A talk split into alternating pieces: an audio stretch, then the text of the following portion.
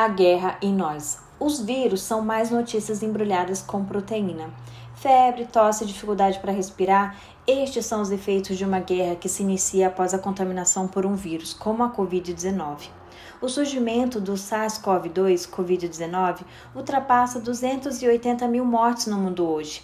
Em 30 de janeiro de 2020, a Organização Mundial da Saúde declarou a epidemia de SARS-CoV-2 uma emergência de saúde pública de interesse internacional. Como esse novo vírus letal faz para entrar nas nossas células? O SARS-CoV-2 usa a enzima conversora da angiotensina 2 para entrar na célula. A entrada de coronavírus nas células hospedeiras é mediada pela glicoproteína do pico transmembranar. Como resultado, a entrada de coronavírus em células suscetíveis é um processo complexo que requer a ação concertada de ligação ao receptor e processamento proteolítico da proteína S para promover a fusão célula-vírus. O SARS-CoV-2-S compreende 22 sequências de glicosilação.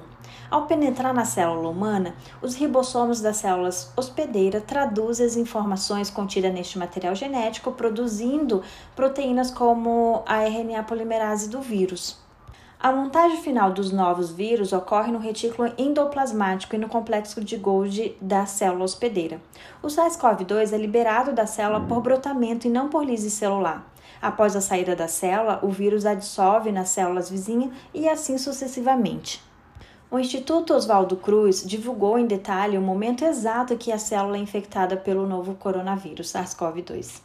Cientistas utilizaram vírus isolados a partir de amostras coletadas de nariz e garganta de pacientes infectados infectaram células em laboratório, por meio da técnica de microscopia eletrônica, foi possível captar o momento exato em que o vírus consegue infectar a célula. A suscetibilidade é geral, ninguém tem imunidade ainda a este vírus. Por isso, o nosso sistema imunológico, ele serve sim como uma barreira e ele precisa estar funcionando bem para fazer esse papel de combate. Condições básicas para que o nosso sistema imunológico esteja fortalecido e possa combater vírus, bactérias de qualquer espécie, é com o indivíduo se alimentando bem, suficientemente hidratado, inclusive com uma boa saúde mental.